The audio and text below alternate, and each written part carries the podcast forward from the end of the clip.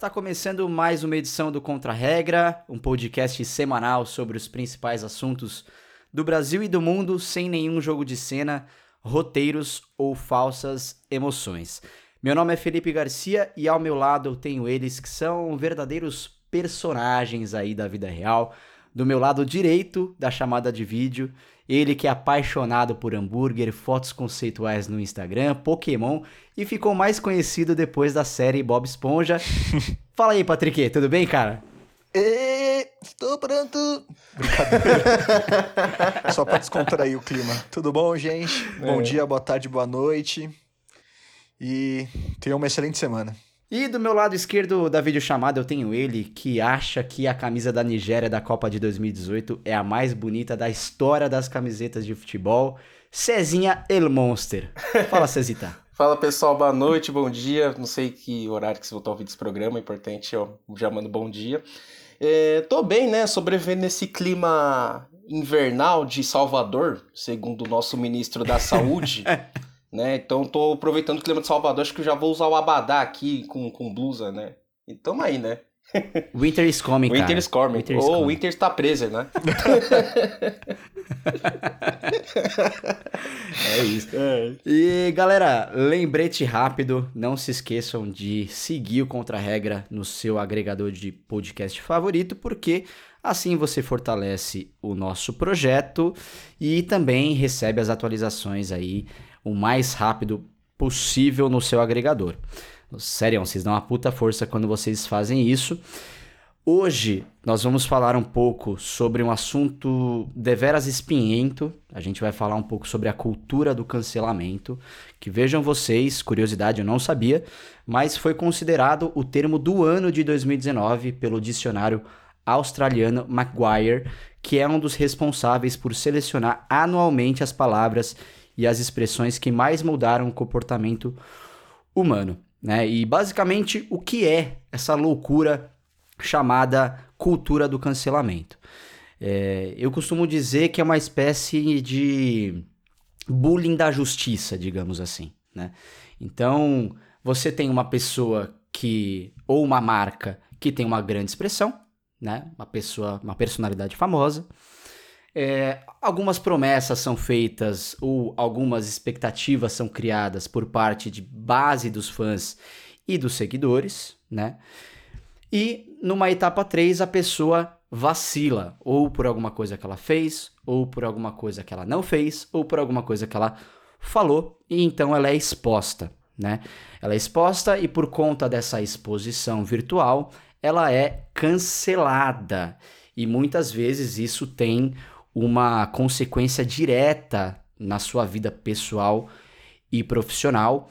A gente vai, no programa de hoje, de hoje, citar vários casos que aconteceram ao longo da história, alguns casos mais recentes e partir para uma discussão é, tecnológica também disso tudo. Né? É, o que, que nos trouxe até aqui? Né? Na semana passada, nós tivemos o caso que ficou bastante conhecido aí, do PC Siqueira. Para quem não sabe, o PC Siqueira é um dos maiores influenciadores é, digitais do Brasil, ele é um dos precursores do YouTube do jeito que ele é hoje, né? Foi um dos pioneiros aí a fazer o vídeo no YouTube. A gente vai dar um, uma pequena introdução do caso para que toda a nossa discussão faça sentido aqui. Vou tentar me estender o menos possível, porque no episódio passado eu falei bastante. Mas, bom, o grande ponto é o seguinte: é... tudo que aconteceu com o PC ainda está sob investigação, ele está sendo investigado, então ele não é inocente até o momento e ele não é culpado até o momento, tá? Mas basicamente o que aconteceu foi o seguinte: no dia 10 de junho, um perfil no Twitter divulgou uma troca de mensagens supostamente envolvendo o PC Siqueira. E na conversa, ele relata que recebeu imagens de uma criança de 6 anos nua e as fotos teriam sido enviadas pela mãe da criança. Depois a divulgação dos prints, né, logo depois da divulgação, o PC Siqueira foi até as redes sociais e afirmou que se tratava de fake news, falou que foi pego de surpresa é, e tudo mais, né? Logo em seguida, logo depois que o PC Siqueira ele falou que era fake news, que era tudo mentira, é, ele é, teve, tiveram alguns supostos áudios dele também afirmando que deve ter um ele, ele próprio, né, no caso, dizendo que ele mesmo deve ter um traço de pedofilia e, enfim, e assim, para quem ouve o áudio é muito real, para quem vê a conversa também é muito real, assim. Eu acompanho o é muito triste isso, ver isso tudo acontecendo, porque eu acompanho o trabalho do PC Siqueira há pelo menos aí uns 10 anos, então ele tem é, uma influência direta aí na, na minha formação é, cultural, de consumo de vídeo, opinião. Ele é um cara extremamente inteligente, é, né? Enfim, está envolvido nessa, nessa questão aí. Então, senhores, para a gente já começar, acho que é, vale a gente comentar aí sobre, sobre o caso rapidamente, se vocês tiverem alguma, alguma opinião, alguma questão para a gente passar rapidamente sobre o caso, para que a gente consiga então passar para os, as nossas discussões do episódio de hoje. É, boa noite novamente. Então, rapidamente sobre o caso, a gente, nós, membros do, do Contra-Regra, a gente não está querendo dizer, não compactua com a pedofilia nem nada. É importante ressaltar que é, ele é inocente até que se prove o contrário. Como o Felipe falou, ele está sendo investigado ainda, as investigações estão em curso, tá? Porque nos comentários vi muitos falando que ele cometeu crime de pedofilia, que tecnicamente é uma discussão ampla do direito, também na, na psicologia.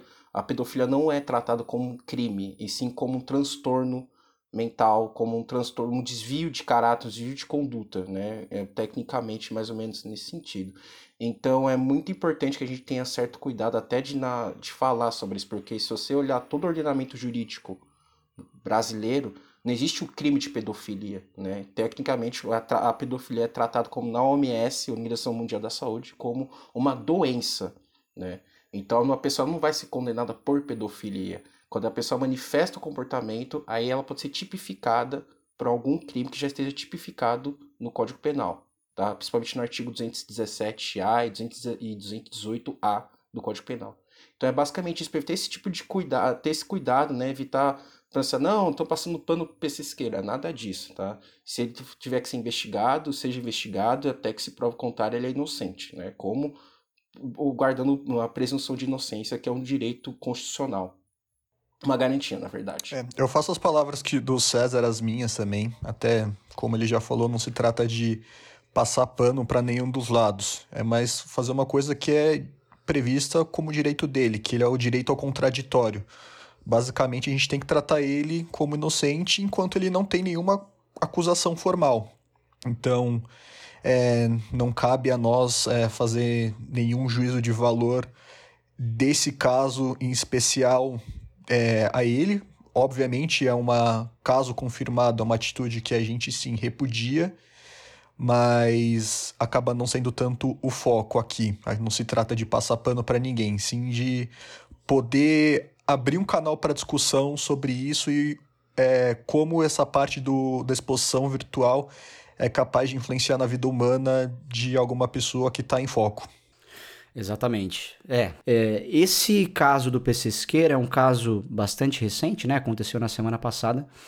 Mas não é de hoje que esses casos de cancelamento virtual, né, de, de bloqueio é, massivo a uma, a uma persona pública, um artista, etc., é, eles acontecem, né?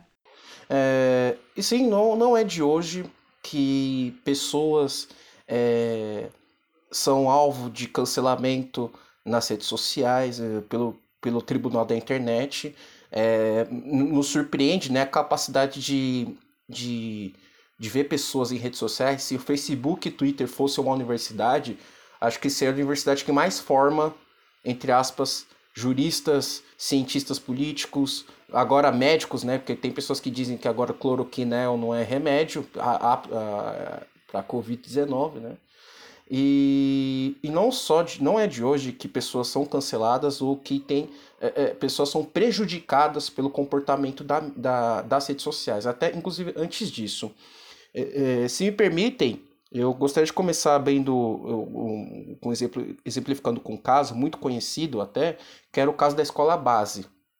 É, Para quem não sabe, em março de 94, é, um, os donos de uma escola de educação infantil foram acusados de cometerem crimes de abuso sexual contra menores, né? De acusado de estupro de vulneráveis, enfim.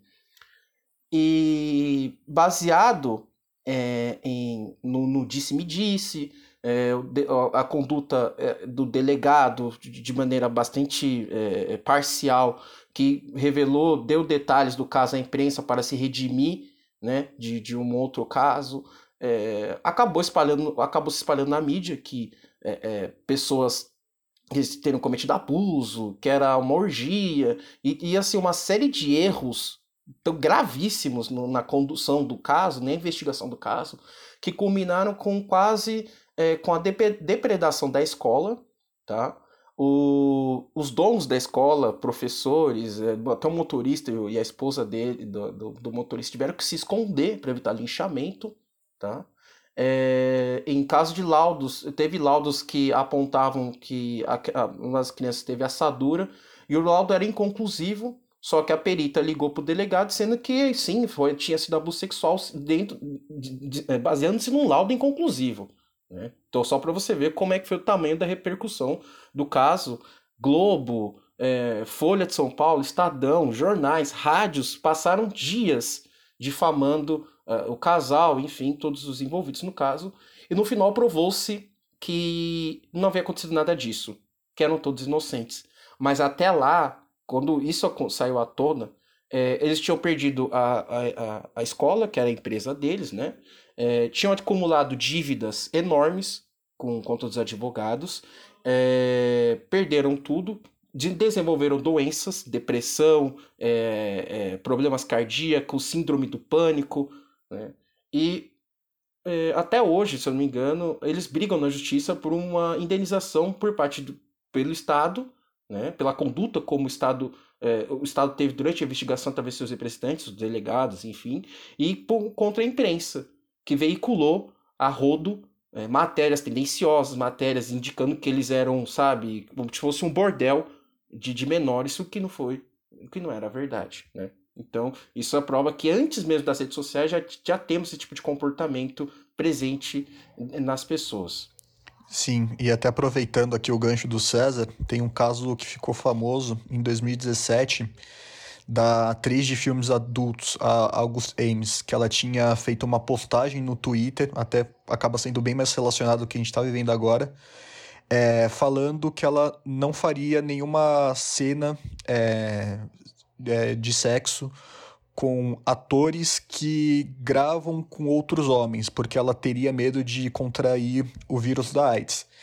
É, isso acabou provocando uma série de críticas muito pesadas a elas, então é, direcionando ela, associando ela é, diretamente com homofobia e isso se tratando, querendo ou não, de uma, de uma atriz que era que se considerava como bissexual. Então ela acabou sofrendo, esse hate muito grande dentro das redes sociais, o que provocou que ela achou melhor para a situação acabar tirando a vida dela nesse momento. Então é um caso bem parecido com, com o que tem, porque grande parte dessa, desse lixamento virtual acabou se reverberando dentro da, de mídias sociais, dentro de rede social. Sim, e o próprio PC Siqueira ele tem um histórico de depressão bastante grave aí, né? Ele já fez campanhas é, de prevenção ao suicídio, Setembro Amarelo, aquela história toda. E enfim, então é, é, um, é uma questão aí complexa porque sendo a pessoa culpada ou não daquilo que ela fez, muitas vezes acaba numa tragédia como uh, o suicídio, né? Mas, enfim, indo para um, uma questão de opinião que eu acho que muita gente deve se perguntar, que é o seguinte: é, muita gente vai dizer que existe o lado bom da exposição virtual. Né? Porque por mais que pô, a pessoa está sendo massacrada ali com comentários e com o vídeo, o suposto vídeo, etc., é, me parece que essa exposição ela agiliza as investigações de um possível criminoso. Que, que vocês acham disso? Vocês acham que tem uma certa veracidade nessa frase ou não? Então, eu acho que é complicado a gente faz, a gente colocar um, atribuir um lado bom a isso, porque a gente vai entrar numa questão de o fim justificar os meios. Então, por mais que sim, a gente vai dar uma dimensão muito grande para um caso, que é o que está acontecendo agora, será que a questão é, é o que, que isso tem de ganho efetivo para a sociedade como um todo? Levando em consideração que a gente está falando de indivíduos e, e, muitas vezes a gente pega esse indivíduo e personifica toda a parte ruim do, de algum comentário, seja ele racista, homofóbico, coisa do tipo, ele, ele vira teoricamente toda a causa do problema. Então, ele acaba tendo uma exposição muito grande, é, a gente passa a discutir mais sobre isso, mas eu particularmente não acho que esse, os fins vão justificar os meios. Muito porque a humilhação pública, de fato, é... não sei se ela visa uma melhora da sociedade, é... ou se o que vai futuramente é... pautar mais os meus argumentos é. Eu acho que muita gente acaba considerando essa humilhação pública como forma de entretenimento. Então a gente vive um mundo extremamente, é, no caso, super é, mediatizado, e a gente dá um palanque para isso que acaba não tendo o foco que deveria ter. Então, tem muita gente criando conteúdo em cima disso. Então, virou uma espécie de reality show. É, então, eu, minhas, eu tenho muitas ressalvas o, o que tipo de julgamento que a gente deveria fazer nessas situações. Eu acredito que é, o julgamento, muitas vezes, eu, como da área do direito, é, eu acho que é, é muito, é, é, muito precipitado. Né? Assim, a gente pensar isso. É o famoso apressado come cru. Né? É, é o fato de a gente. Acho que o sensacionalismo da mídia hegemônica já permeou, já entrou nas redes sociais, então é como o Patrick falou, estão é, sempre em busca do, do, do, do, sensacionalismo, de, né, de se oprimir a notícia, e mesmo, e mesmo que isso não seja verdade, né, mesmo que isso não seja verdade, eles, a, a tendência é sempre a gente querer julgar é, é, é os fatos, né, o, o, o, suposto acontecido, porque, por, por exemplo, no próprio caso do PC Siqueira, é, eu vi posteriormente que existe um aplicativo que simula conversas de é, no, no, no, Instagram. E é facilmente, é facilmente é, é, manipulável. Né? Editável, né? manipulável, entendeu? Então, assim, é, é, é aquela coisa.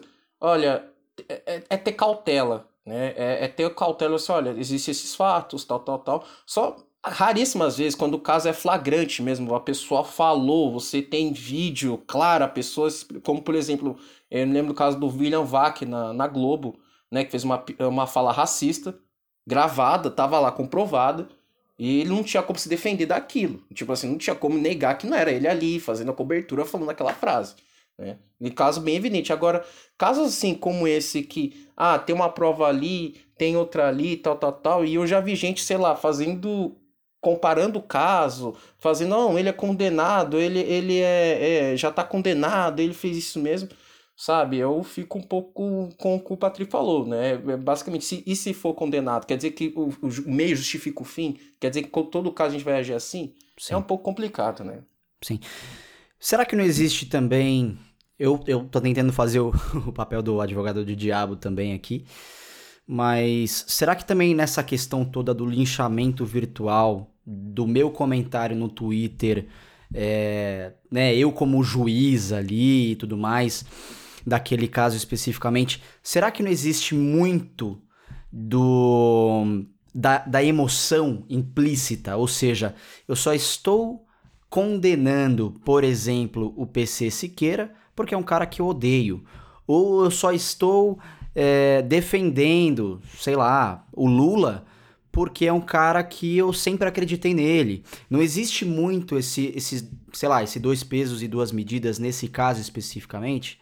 Eu acredito que o dois pesos, duas medidas sempre existirá, né? É, teve, mais recentemente, tivemos é, tem uma, tem uma briga, né? Enfim, né? No quarentena você acaba sabendo de muita coisa que não queria nem estar tá dando atenção. Mas, né? Tem uma briga recentemente entre Ludmilla e a, e Anitta. Eu não lembro qual contexto, eu não sei qual contexto da, da briga, mas eu vi ataques de fãs da Anitta pra Ludmilla usando com teor racista. Entende? Então, assim, é, é, e sempre depende, porque quando o meu artista favorito é atacado, aí eu tenho que defender ele, sabe, de uma maneira é, intransigente. Um exemplo mais é, fácil pra gente falar, nós três, quem, quem sabe, quem gosta de futebol vai se lembrar bem, por exemplo, o caso do Cruzeiro no passado. Quando dois jornalistas revelaram que havia um grande rombo no, no, no clube, né? O que aconteceu? Boa parte dos torcedores do Cruzeiro xingaram os caras da imprensa, falando que a imprensa estava contra eles, que a imprensa estava contra o Cruzeiro, tal, tal, tal, tal, tal, tal. Não, querendo não acreditar nos fatos. E a gente vê hoje onde o Cruzeiro tá, né? Com uma dívida de quase mil bilhão de reais, na Série B, com menos seis pontos, enfim. Né? Então, é essa, esse negócio de dois pesos, duas medidas sempre vai existir. Infelizmente. Infelizmente. Então, é, mas cabe, cabe a nós, cabe a cada um de nós conseguir separar isso, conseguir separar o fato do, do, do, do artista, é, do, do, da personagem que a gente admira, do, dos fatos. Olha, se o cara errou nisso, infelizmente o cara tem que pagar por aquilo. Né? Não adianta a gente querer dizer que a gente prega uma melhoria na nossa sociedade, mas só quando os outros, quando as pessoas que a gente não gosta erram. E quando a gente, quando umas pessoas que a gente admira erram, a gente tenta passar pano. Ou, né, é, tentar diminuir, menosprezar o, ocorrido. Sim. Eu acho que também tem uma tendência muito grande de nós, como sociedade, ainda trazer esse sentimento de maniqueísmo a todo momento. É, eu mencionei isso também no último episódio, mas acaba sendo uma coisa totalmente aplicável já nesse contexto, onde a gente tenta buscar a todo momento criar vilões em um determinado enredo, em um determinado momento que a gente está vivendo. É, e muito de criar esse, esse vilão que a gente acaba atribuindo as críticas muito mais em um cunho é, pessoal do que diretamente a, a um problema que se está vivendo. E eu até queria aqui abrir o espaço um pouco, muito para falar dessa parte de um contexto histórico, que é uma coisa que a gente foi desenvolvendo isso ao longo dos anos. Então, muito nas, pautado nessa parte de punição, onde antigamente a gente tinha apedrejamentos, que é uma coisa que estava prevista no Velho Testamento. A gente tinha mutilações faciais, é algo que ocorreu no Império Bizantino, tem as caças bruxas de Salem. E se a gente tentar trazer por um contexto um pouco mais recente nessa história, a gente pode também trazer a punição de Tiradentes, que ele sofreu, que no caso ele foi é, enforcado, desmembrado e foi exposto, exposto publicamente. E o que, que tem a ver tudo isso que eu falei?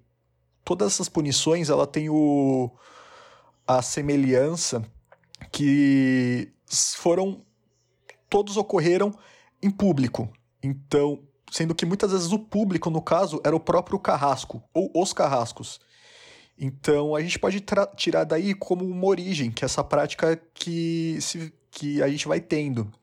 E além disso também, a gente pode notar que é um procedimento que ocorria muito nas comunidades é, que as idades mais antigas é, viveram, onde você tinha uma comunidade extremamente pequena e qualquer coisa que acontecia, é, a informação ela se disseminava de um jeito muito rápido.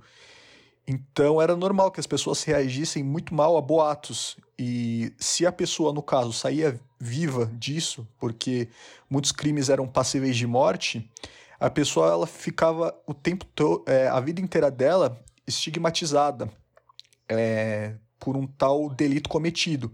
E é uma coisa que a gente vai, que a gente vive até hoje. Eu tenho a impressão que a internet ela virou como se fosse uma grande aldeia global eu trouxe aqui por um exemplo de aldeias é, em pequenas comunidades que tinham antigamente, que, e a internet é isso. É só que a diferença é que a gente tem um alcance enorme e para qualquer um que quiser ver. Então, se você tem algum arquivo de vídeo, foto, texto condenando uma pessoa, essa pessoa é ligada diretamente a esse comportamento de aldeia que eu mencionei.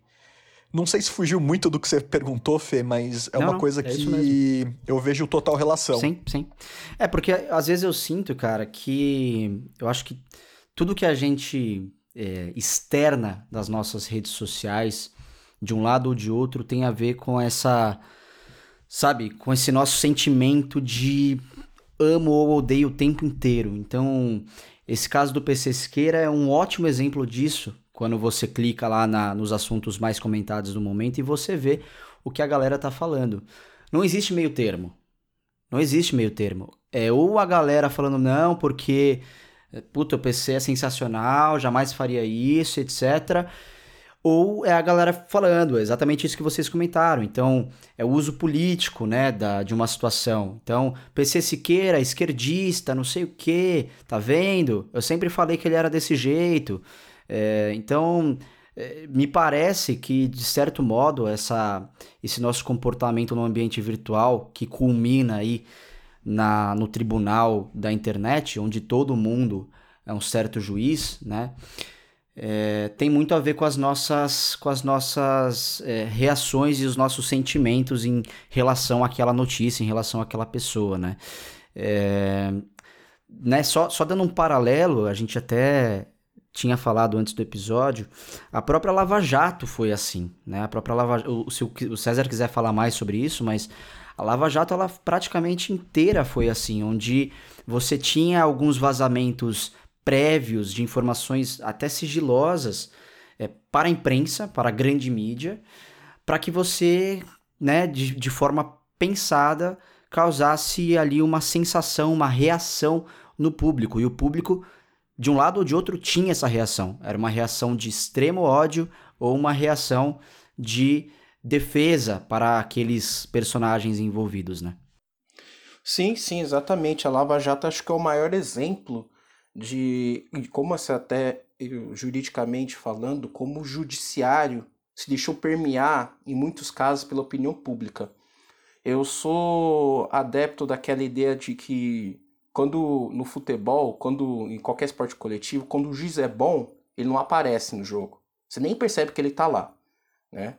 Quando o juiz é ruim, ele quer aparecer, né? Então, chamar atenção, tenta puxar né, os holofotes para ele. E a mesma coisa acontece com a Lava Jato. O maior exemplo disso é o Boquinha de Disquete, ex-ministro da Justiça, o Sérgio Moro. Né? Mas eu queria relatar um caso que aconteceu em 2017, é, que eu ouvi falar durante a, quando estava na faculdade, do ex-reitor da Universidade Federal de Santa Catarina, é, Luiz, acho que o nome dele é Luiz é, Flávio, Luiz Carlos Concilier de Olivo. Ele era reitor da Universidade da Federal de Santa Catarina e na época ele foi acusado de, de orquestrar um esquema de desvio de recursos públicos da Universidade Federal de Santa Catarina, algo em torno de 80 milhões de reais. Só para vocês terem uma ideia, isso é 10 vezes o orçamento anual da Universidade Federal de Santa Catarina. Né?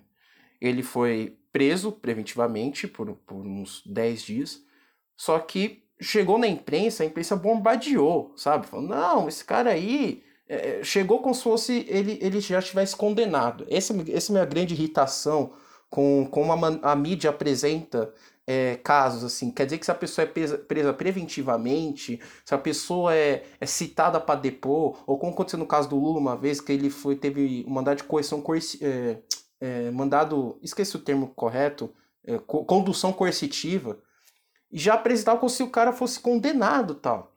Voltando ao caso do Cancelier, é, posteriormente ele cumpriu a pena, ele ficou um tempo, 10, 15 dias no máximo, é, preso, e dias depois ele se suicidou num shopping em Santa Catarina, e aí deixou um bilhete dizendo que é, ele tinha sido destituído do cargo e ele reclamou que o, ele dizia que o, o, por ele ter se afastado da universidade, ter sido obrigado a se afastar da universidade, aquilo matou, sabe? E um ano depois, o inquérito da Polícia Federal que investigava ele foi arquivado por falta de provas. Ou seja, ele era inocente. Nenhuma das acusações se sustentou naquilo. Entendeu? E a delegada responsável pelo caso foi promovida no, no, no, no, teve ganhou um cargo é, no, no, na, na, no COAF, na época em que o Sérgio Moro era ministro da Justiça. Porque ela era uma das lavajatistas, era uma da equipe do, dos delegados, da equipe de delegados que trabalhavam no caso da Lava Jato. Então, quer dizer, como é que fica, né? Como é que fica o juiz? Como é que fica o promotor? Como é que fica. Porque ela não agiu sozinha, né? Teve todo, toda uma operação. E nada disso, e nada disso deu, resultou em nada. O que resultou foi na morte do canceler, que era um, um homem inocente. Então, essa pressa, essa é, mediatização, esse excesso de, de aparição, de juiz que quer aparecer, Moro, por exemplo, Dallagnol, que procuram ganhos políticos, né, como ficou comprovado pela, pela Vaza Jato, feito pelo The Intercept, é preocupante. Né? Então, na busca de um, de um, de um, é, de um protagonismo, eles não medem esforços para poder, sei lá, afetar quem seja o que. É, quem, quem for que. É, é, quem quer que seja. Quem, quem quer que seja. Então, assim, é, é bem complexo isso. Infelizmente, o direito está extremamente permeado por isso. Então, quando eu vejo pessoas falando que Sérgio Moro é herói ou que Dallagnol é herói, eu fico muito preocupado. Porque depois eles vão tentar converter isso em ganhos políticos, como o próprio Moro tentou fazer. Acho que foi uma das mais, escolhas mais idiotas que eu já vi na vida. Porque o era juiz, tinha aposentadoria garantida, tinha salário garantido, largou tudo isso para ser ministro do Bolsonaro, almejando uma vaga no STF, o que ele não conseguiu, o que ele não conseguiu, saiu dizendo que ia ter prova de não sei o quê, que o Bolsonaro fez isso, aquilo, papapá, papapá, anunciou uma montanha e a montanha pariu um rato, né?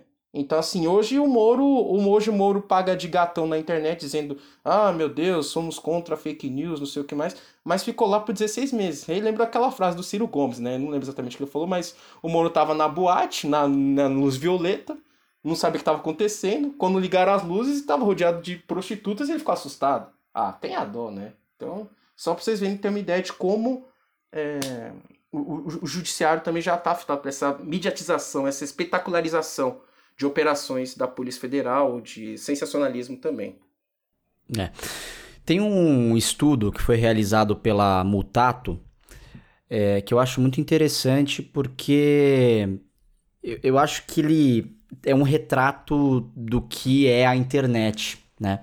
Que é o seguinte, ele, esse estudo sobre cancelamento, é, resu os resultados foram os seguintes: 79% das pessoas se disseram contrárias a cultura do cancelamento, né? E on, somente 11% das pessoas que passaram por essa entrevista é, defendem a cultura do cancelamento e para eles quem tem acesso à internet possui insumos suficientes para se inteirar dos debates e aprofundar seu conhecimento por conta própria. Se erra, portanto, o ônus é individual. Então, é, o retrato dessa pesquisa, tem outros 10% aqui também que falam que o cancelamento é uma postura condenável, mas eles entendem que é, só é merecida quando os erros são difíceis de defender e tudo mais. Então, me parece que é o seguinte: é, é uma minoria absoluta, né? Que me leva a crer que ou as pessoas mentiram na entrevista, o que ocorre também com frequência, ou é, é uma minoria extremamente barulhenta e muitas vezes violenta na internet, né? É... O que, que, vocês acham que, que é isso? Porque me parece que se isso for de fato, né? Se as pessoas, puta, não, não quero cancelar, não acho que o cancelamento é o melhor caminho. É... Então tem muita gente, quer dizer, tem pouca gente fazendo muito barulho, né? Ou meu diagnóstico tá errado? Bom, eu acabo vendo pela primeira opção, que eu acho que as pessoas elas estão mentindo na, pe na pesquisa. Porque eu vejo muito essa parte do cancelamento como uma, uma, uma reação determinada de grupos dentro da internet muito perante a ineficácia da justiça.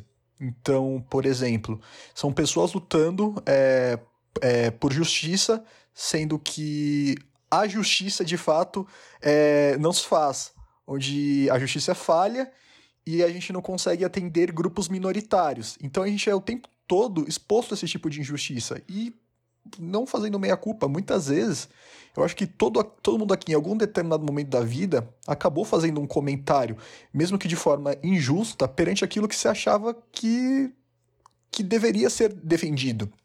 Então. Sim. É, aí que entra a descontextualização também, né, Paty? Porque o que acontece muito, mas eu tenho visto isso com uma certa frequência na internet, é que pegam piadas de alguns humoristas ou comentários de, de pessoas públicas de 15 anos atrás, onde é, mal se falava sobre, sei lá, é, feminismo, direito, né, com, tanto, com tanta força como é feito hoje, e no momento onde essas questões são muito mais nítidas e são muito mais debatidas, tentam trazer essas frases, esses vídeos, essas piadas, como se fossem um pensamento atual daquela pessoa, né? Sim, eu acho isso uma desonestidade tão grande, você trazer à tona para embasar é, algum tipo de defesa, é, argumentos que são do passado, ainda mais que querendo ou não, ao longo dessa década a gente evoluiu muito como, como sociedade. Então, muito do que era considerado como é, piada em 2010, hoje é totalmente inaceitável no, em 2020. Então, isso eu acho uma maneira muito desonesta de você embasar o seu tipo de defesa. É muito por conta disso, como a pessoa que está sendo vítima de um determinado assunto, ela vai ter um direito de defesa por uma acusação que atual, sendo de uma usando como argumento algo que ela disse no passado. É, a gente viu isso no caso lá do Júlio Cossielo, que ele tinha feito uma, pinha, uma piada de cunho racista com o Mbappé, que sim, é, ele mereceu as devidas críticas sobre isso, mas muita gente estava é, usando como justificativa piadas que ele fez é, num contexto e numa época totalmente diferente. E não satisfeito com tudo isso que aconteceu, é, pessoas que acusaram ele, é, pessoas que defendiam o Júlio Cossielo, no caso, é, quer dizer, pessoas que defendiam o Júlio Cossielo estavam procurando pessoas que estavam criticando ele, no caso o Bruno Galeasso, que também fez algumas piadas de cunho mais homofóbico, só que num contexto totalmente diferente. Então ficou uma guerra de narrativas onde as pessoas estavam usando é, argumentos totalmente desonestos para embasar sua opinião. Então é, eu considero Sim. isso uma coisa é, de extremo, de uma extrema desonestidade. Sim. É, uma coisa é você, enfim, há 10, 15 anos atrás ter dito coisas que não se fala mais e você mudar a sua, a sua postura em relação a isso, né? Ou seja, você afirma que aquilo que você disse há 10, 15 anos atrás foi uma bobagem, se desculpa publicamente e tudo mais. Outra coisa é você manter esse pensa pensamento, Exatamente. Né? Que também existe, né? Sim, a pessoa tem que ser julgada pela opinião dela atual. É, não pelo que ela foi dito em 10 anos atrás. E eu vejo isso por mim. Provavelmente em algum momento da vida, eu tenho Twitter, em algum momento da vida, Sim. em 10 anos atrás, eu tava na, na escola. Eu tinha o quê? 15 anos? É, eu tinha exatamente 15 anos. Imagina a quantidade de idiotice que uma, um adolescente de 15 anos vai dizer em rede social. Sem dúvida. Sem dúvida, sem dúvida. Cara, eu mesmo, eu mesmo me pego ali na, nas lembranças do Facebook, eu sempre, de vez em quando eu dou uma olhadinha ali para ver exatamente isso, né? O que, que eu estava postando há 5, 10 anos atrás. E, cara, é, são coisas que eu simplesmente vou lá e apago porque eu falo, eu não sou mais assim, né? Eu, eu, eu não quero mais fazer piada de Bambi com São Paulino, por exemplo. Exato. Eu achava engraçado o goleiro bater tiro de meta e gritar via, é, bicha eu achava engraçado. Hoje é uma coisa que eu, que eu abomino. E tudo bem, as pessoas devem mudar de sim, opinião. Porque sim. no mundo só não mudam de opinião duas pessoas: os idiotas e os mortos. Eu, eu tenho que fazer adendo também que, assim, própria, a própria cultura do. do é, eu também, de muito tempo atrás, é, fazia piadas homofóbicas, é, piadas é, de cunho gordofóbico também. Né? Hoje, como você mesmo falou, olha para piadas que eu compartilhei 5, 6 anos atrás no, no, no, no Facebook, fico horrorizado. Falei assim, caramba, como é que eu pensava dessa forma? Como é que eu agia dessa forma? E um dos exemplos que eu tenho hoje, eu lembro muito do Eduardo Stablish. Eu lembro dele porque o Stablish, quando ele estava no Pânico, lá pros, acho que os anos 2010, eu não lembro exatamente, ele fazia um cosplay do Masterchef, ele interpretava e fazia é, um blackface interpretar um personagem chamado Africano. Que, que era assim, que era algo tão grotesco, tão repugnante, que eu me, eu me sentia ofendido. Né? Pela minha ascendência, eu me sentia bastante ofendido, porque era um africano que era um cara, era um Sterblich pintado de preto, fazendo grunhidos, é, sabe? É, falando coisas que não, tinha, que não tinha nada a ver, reproduzindo estereótipos racistas, né? E recentemente eu vi que um, acho que um, alguém compartilhou isso no Twitter, e ele foi lá e escreveu, tipo, pedindo desculpas, ele já tinha pedido desculpas, ele escreveu de novo. Eu não sabia disso, quando eu vi primeiro, eu queria socar o Sterbit por causa disso, né? Ele pediu desculpas e disse que se arrepende muito de ter feito isso e que ele preferia não lembrar de que fez esse papel. Que ele sabe que hoje esse tipo de conduta, esse tipo de coisa é extremamente é, é, condenável. É aquela coisa, né? Se a gente olhar bem, a, a própria. Muito, eu, eu, eu, admiro, eu acho, eu acho extremamente engraçado que o Brasil é considerado um dos países mais. com uma taxa de, de população cristã mais altas do mundo, né? E tem aquele caso da, acho que da Maria Madalena, ou se não me engano, de uma de uma de uma de uma mulher que foi pega na cama e os judeus queriam apedrejar ela, né? E Jesus intervém na situação, fala: "Ah, beleza, quem não tem caô aí atira a primeira pedra, então. Quem não tem pecado, quem nunca pecou atira a primeira pedra." E a Bíblia fala, né, que desde o mais velho até o mais novo, todo mundo deixou a pedra e foi embora, porque não tinha moral para condenar, né? Se fosse assim, ninguém podia jogar ninguém na internet. Porque ninguém nasceu totalmente desconstruído, totalmente livre de preconceitos, livre de, de ideologias preconceituosas. A gente vai aprendendo com o tempo. Agora o importante é que a gente plenamente consciente é chegar um, um de nós soltar uma piada gordofóbica, uma piada racista, uma piada, né? De contra LGBT. Aí é complicado. Né? Sim. É, o importante é aprender nessas né, assim, é nessa. A gente. O Patrick bem falou que é isso, cara. A gente evoluiu muito, querendo ou não, a gente evoluiu muito em pouco tempo, né? E talvez seja por isso que existam tantos conflitos de ideias hoje em dia, porque. Cara, como é que você vai convencer uma pessoa de, sei lá, de 60, 70 anos de idade que viveu a vida dela acreditando que é, sei lá, que o certo é, é, homem com mulher e não homem com homem, ou, sabe? Onde na verdade não. Hoje em dia você sabe, com informação, com, com a clareza dos fatos, você sabe que não existe isso, cara. Que isso aí é tudo uma representação simbólica, mas é difícil também esse convencimento. Principalmente das pessoas é, mais antigas, não estou falando que elas não precisem passar por esse processo de desconstrução. Não, não, muito pelo contrário, elas precisam também. Né? Assim, é, não é porque o cara tem 60, 70, 80 anos que ele, que ele tem a liberdade por ter essa idade de, por exemplo, ser racista, de jeito nenhum. Tipo, tipo o Silvio Santos. Tipo, né? se, exato. passar pano pra ele porque, ah. Né, exatamente, exatamente. Só que o Silvio Santos, cara, ele, ele é um cara é, bem instruído, classe A, é, que, né, que tá no meio ali do, dos famosos, no meio da, da alta sociedade. Então ele já ele uhum. deveria, é, há muito tempo, ter largado esses estigmas preconceituosos e muito preconceituosos que em 2020 ele ainda propaga.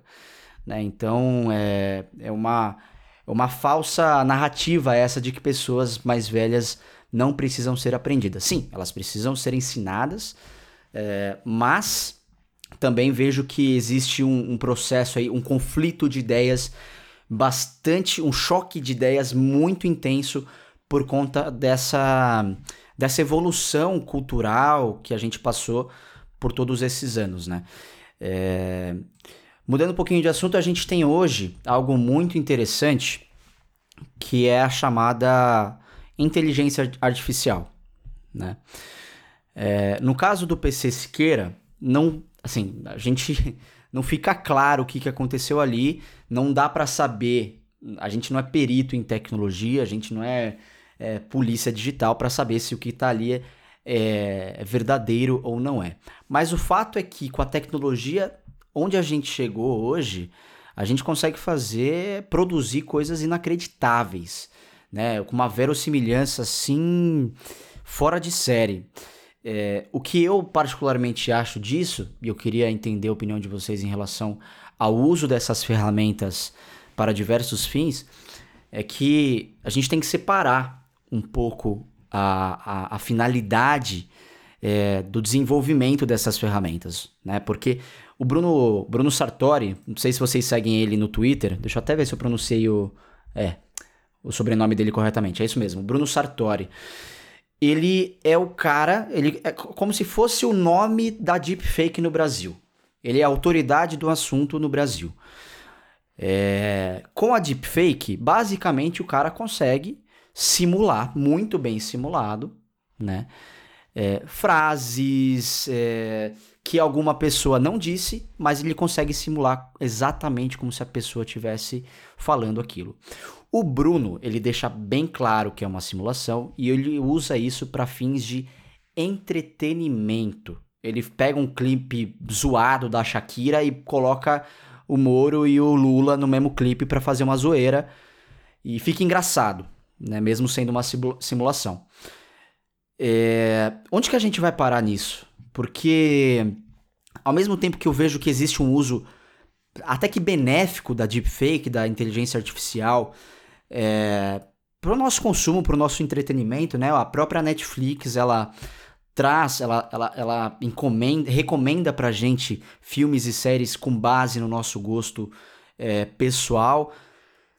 Qual que é a opinião de vocês em relação é, ao futuro da inteligência artificial, da tecnologia e principalmente a forma como ela pode ser utilizada e já é utilizada sim para fins políticos e de é, desmantelamento, digamos assim, de uma pessoa? É, bom, eu acho que, assim, já é uma coisa atual, já está acontecendo isso. É, tanto que a gente já vê em alguns exemplos aqui da própria indústria do entretenimento já rolando é, essa parte de a gente conseguir recriar qualquer pessoa. Aqui só na sua fala eu consegui lembrar de dois casos que, na minha opinião, ficaram. Eu não consigo é, disfarçar o que é tecnologia e o que é real.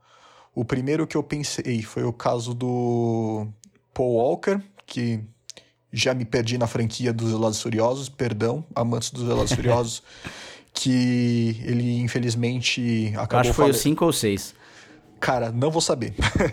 Mas é, infelizmente ele acabou falecendo no meio das filmagens de um filme.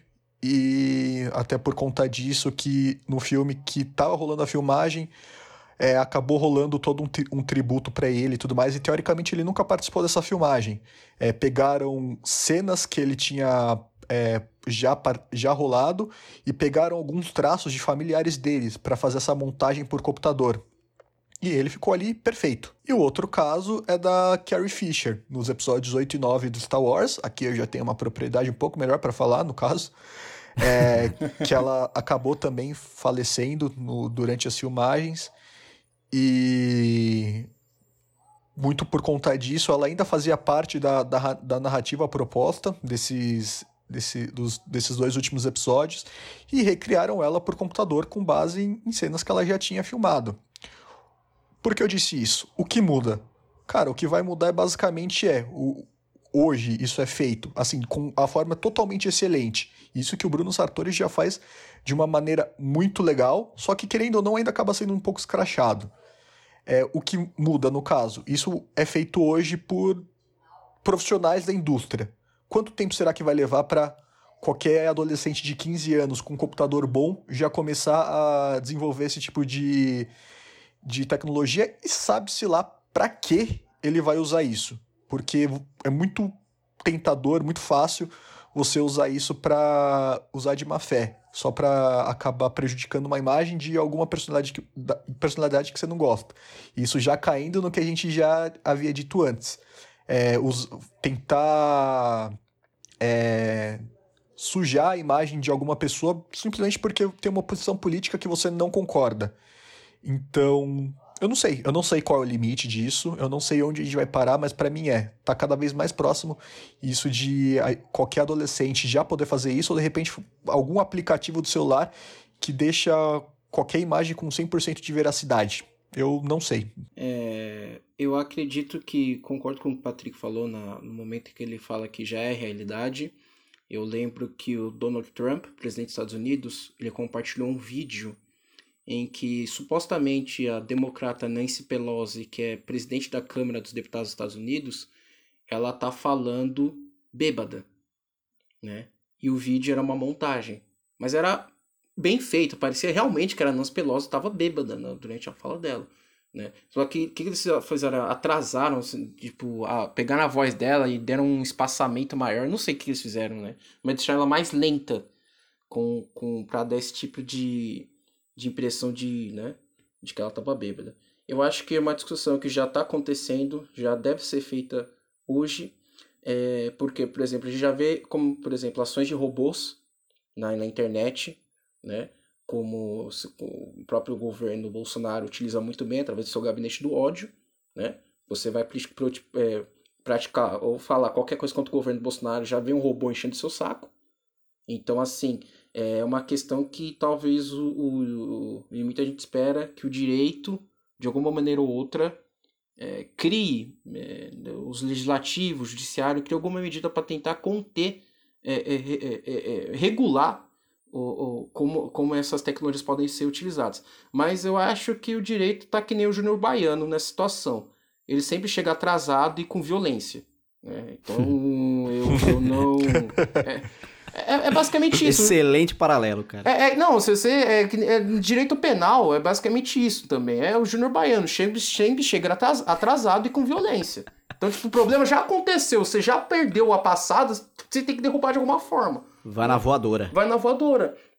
Então, assim, é uma questão muito. Uh, uh, que já tá, como falei anteriormente, já tá acontecendo. E a gente está perdendo, e a gente está num campo que a gente não sabe, como o Patrick falou muito bem, a gente não sabe qual é o limite disso. E a gente está perdido, assim, é, é, que, que, o direito tá que nem uma barata tonta olhando, que a gente pode até ver, por exemplo, o próprio STF, como o STF está tentando lidar com, que, com o gabinete do ódio. Há quanto tempo o gabinete do ódio agia antes das eleições, né? A gente fala de, ah, robôs, não sei o quê, mas eles compraram páginas né, como Bolsonaro zoeiro, opressão, sei lá o que, tal, tal, tal, para virar arma pra, a favor deles. Quanto tempo o STF levou para desbaratar uma operação contra isso?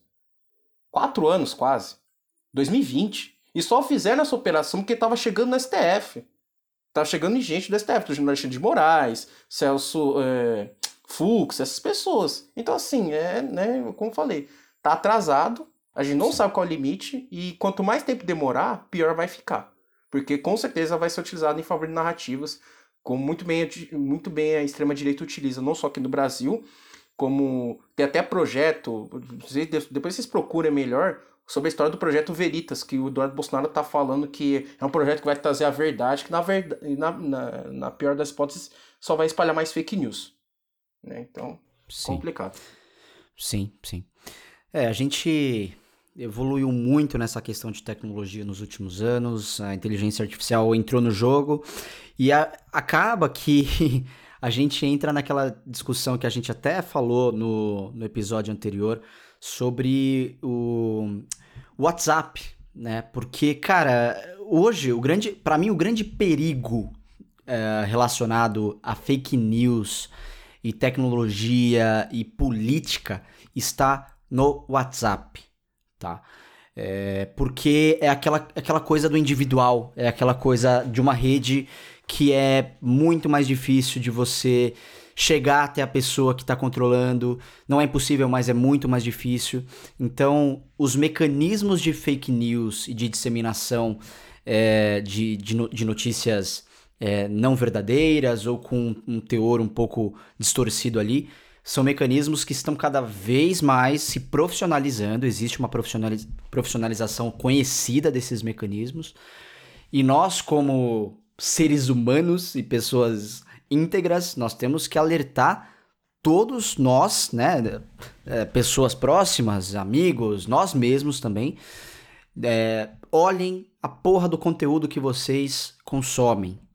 Olhem, não julguem antes, não façam que nem acontece na internet, no Twitter, várias vezes de condenar uma pessoa ou um político ou qualquer coisa é, por uma notícia que você nem sabe se é verdadeira ou não, você nem sabe se a pessoa é culpada ou não do, daquilo que está daquilo que tá acontecendo. Então é, é muito fácil de cair, né? A gente nos últimos anos tem, tem discutido muito sobre isso, não dá para a gente se estender muito porque é um assunto, né? Fake, essa questão das fake news, da tecnologia é, e tudo mais, é um assunto que rende uma edição inteira do Contra-Regra, uma edição longa do contra-regra.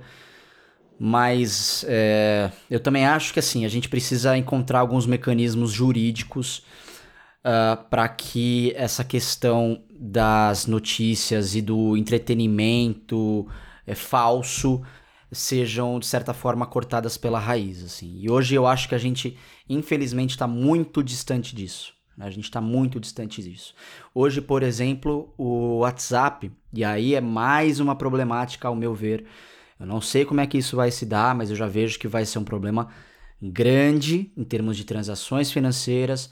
O WhatsApp ele vai liberar pagamento dentro da própria plataforma. Você vai conseguir transferir dinheiro para outras pessoas dentro da própria plataforma e o, o Facebook, né, que é dono do WhatsApp, escolheu o Brasil para testar essa, esse, essa nova programação deles, né? Então, enfim, é, são os mecanismos digitais que deveriam servir ali como ferramentas de de empoderamento, de conversas, de discussões, de aproximação com familiares, etc. Mas infelizmente são utilizadas para fins muito ruins.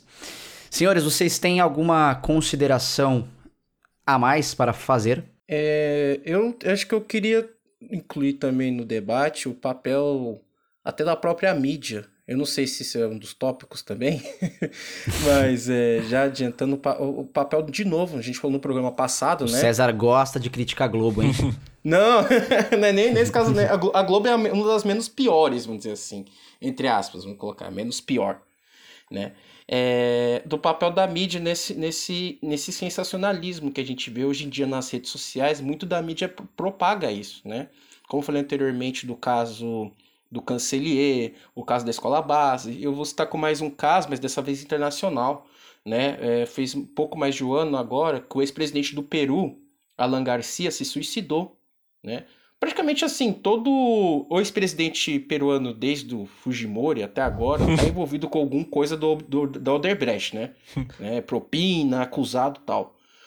E ele se suicidou quando a polícia foi, ele foi informado de que ele ia, ia é, ser preso de maneira preventiva. Ele subiu no quarto, pediu licença, subiu no quarto, entrou no quarto, deu um tiro na cabeça, né? Foi levado para o hospital com vida e veio a falecer. E a única suspeita que tinha sobre ele era o fato de ele ter feito uma palestra aqui na Fiesp, em São Paulo, e ter sido pago pelo Odebrecht em torno de 200 mil reais. Essa era a única suspeita que tinha sobre ele. A única. Só que devido à pressão imposta pela mídia, tal, tal, tal, tal, tal, tal, ele não aguentou e acabou tirando a própria vida. Isso não quer dizer que ele é culpado. O fato de ter suicidado não indica que ele é culpado, nem também que ele é, é inocente. Mas é importante a gente relatar como a mídia muitas vezes se deixa levar e acaba criando é, factoides ou, ou, ou, ou, fatos que não existem. Né? Eu posso dar um exemplo mais recente, é, Cidade Alerta, Luiz Bach, né? Não sei se lembra quem ficou sabendo, mas recentemente eles chegaram na casa de um cara que havia sido assassinado. O cara foi assassinado, foi entrevistar a filha dele. Eles foram perguntar para vizinhos antes da entrevista o que, que eles achavam que o cara, que o assassinado era. Os vizinhos falaram que ele era agiota. Abriram um link e saiu falando: Ó, oh, o cara aqui era agiota. E a filha dele, desesperada, falou assim: Como assim? Eu acabei de perder meu pai, vocês não têm respeito, divulgando coisas que não sabe e tal. Né?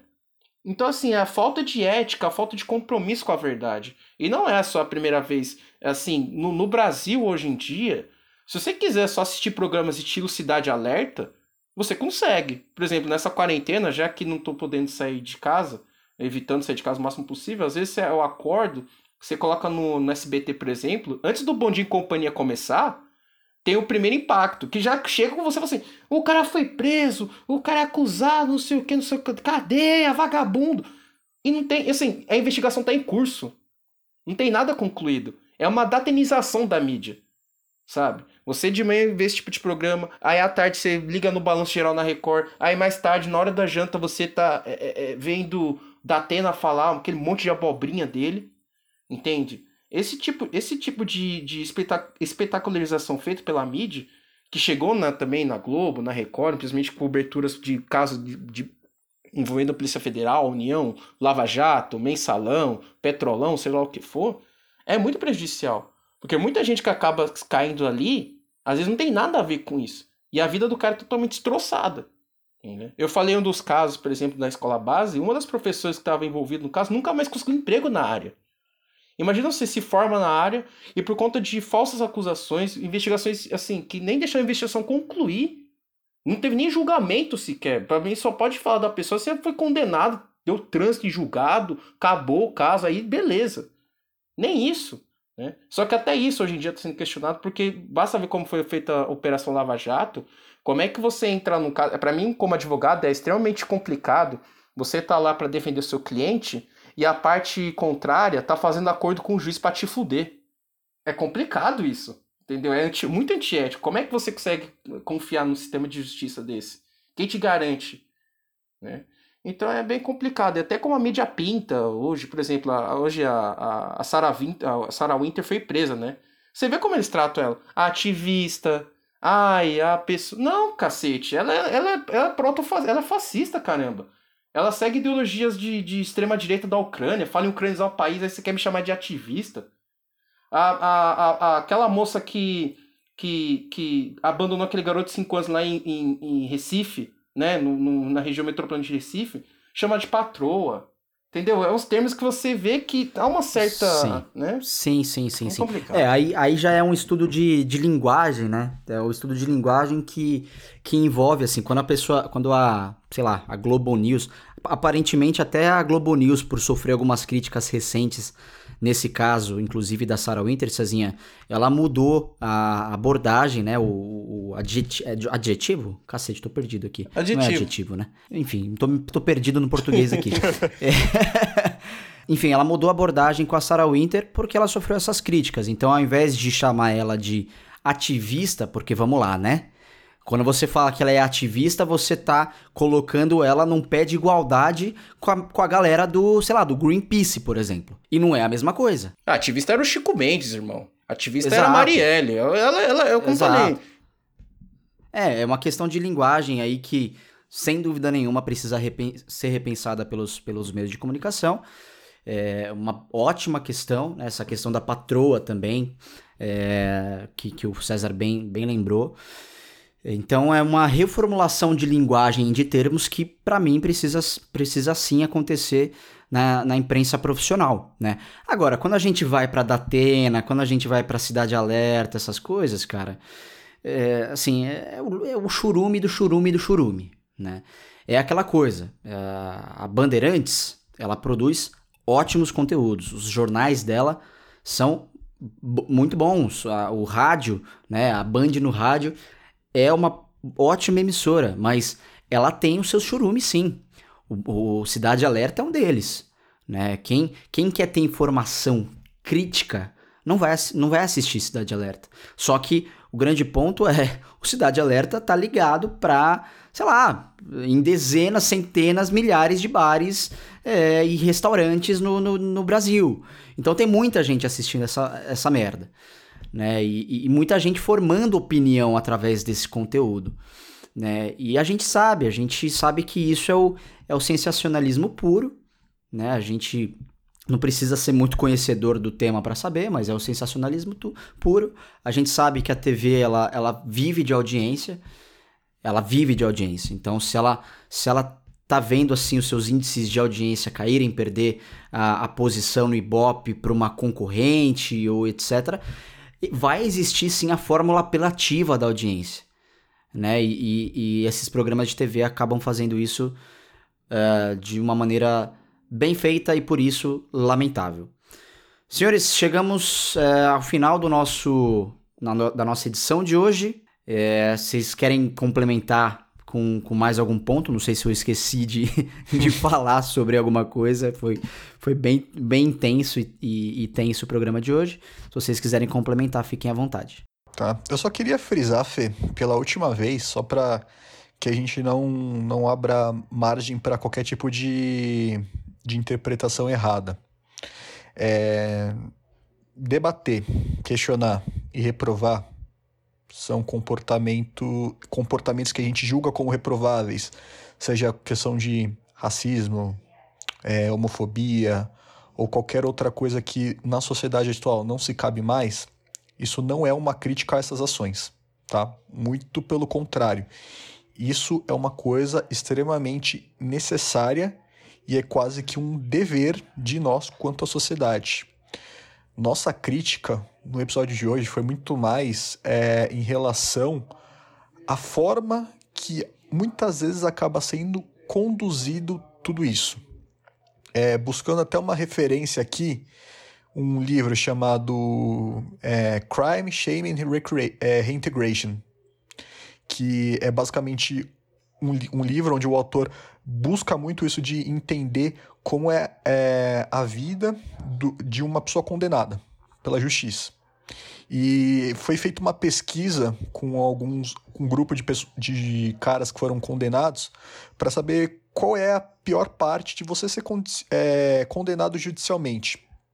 10% das pessoas falaram que a pior parte, por exemplo, é você ter que cobrir, cumprir de fato a pena. É você de fato ficar recluso durante o período que você foi julgado. Só que 55% das pessoas que responderam é, falaram que o julgamento dos familiares perante ao fato de você ter sido condenado é a pior parte.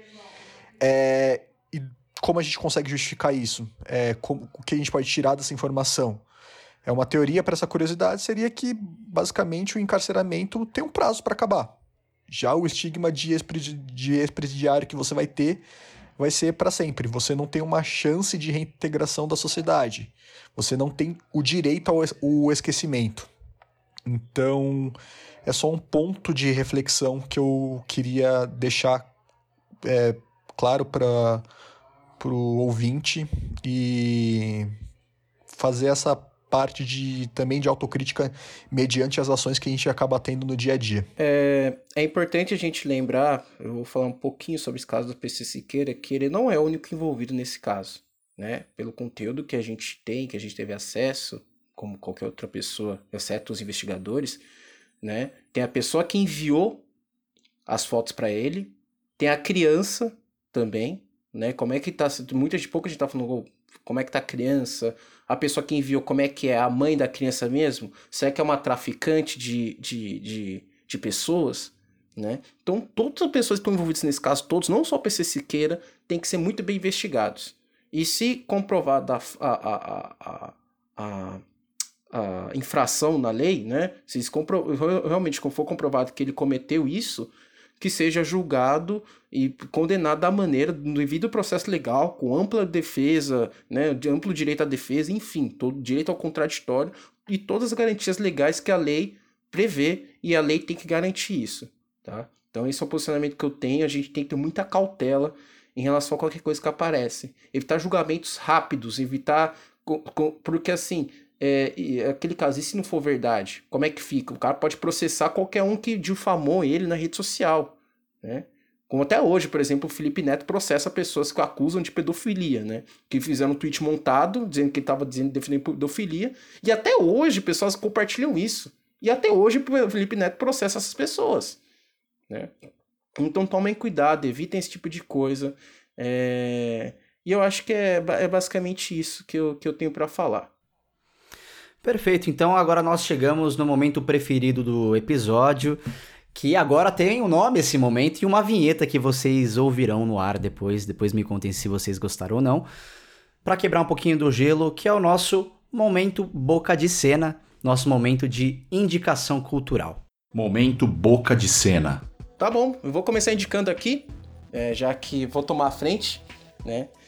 É, eu lembrando desse episódio, né, durante a produção desse episódio do Contra Regra, o Felipe me lembrou de uma série que eu vi na Netflix chamada Bandidos na TV.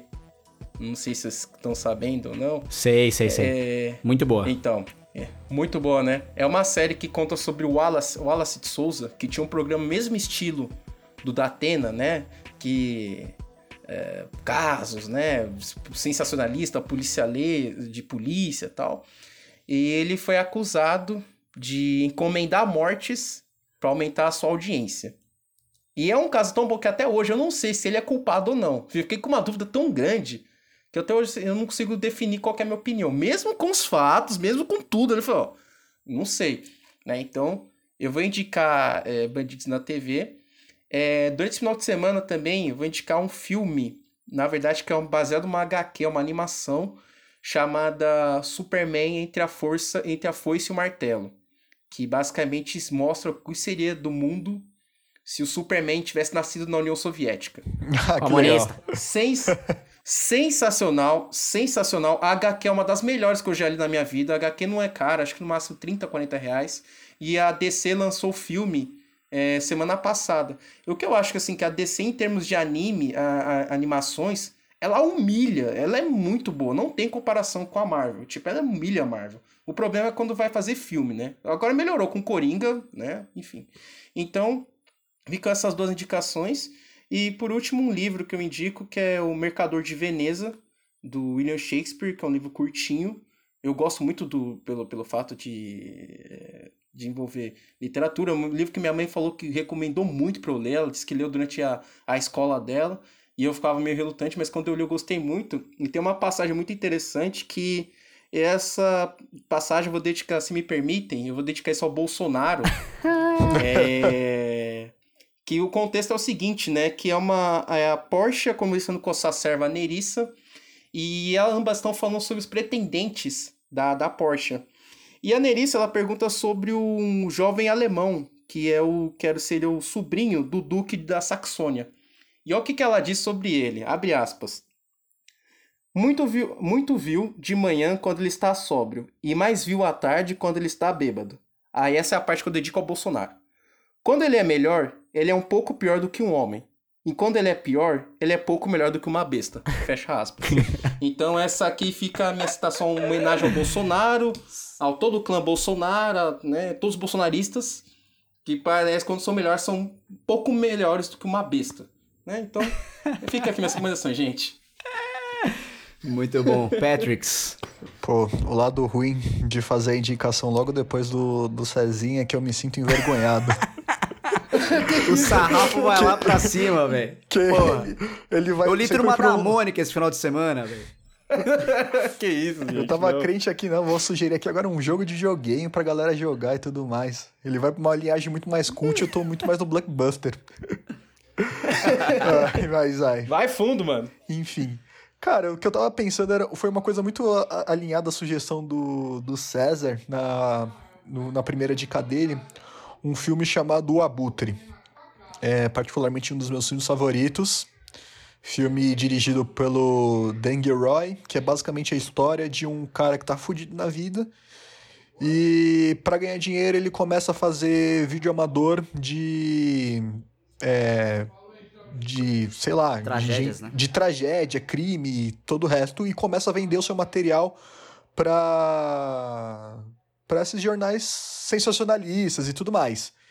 Então, aí basicamente todo um enredo se desenvolve nisso e tudo mais. E é um filme que vale muito a pena, faz a gente refletir sobre o tema. E é um filmão. Quem assistiu gostou. Só achei, eu achei um filminho um pouquinho enrolado.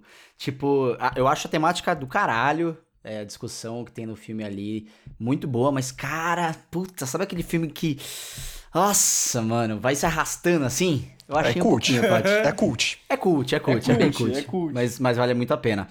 A minha indicação final aqui também vai pro HQ O Muro, que eu terminei de ler esse final de semana. É um HQ bem tranquilinho de ler, mas é uma história um pouco. um pouco deprê, digamos assim. Que é uma, uma garota que vive numa cidadezinha no interior da Bélgica.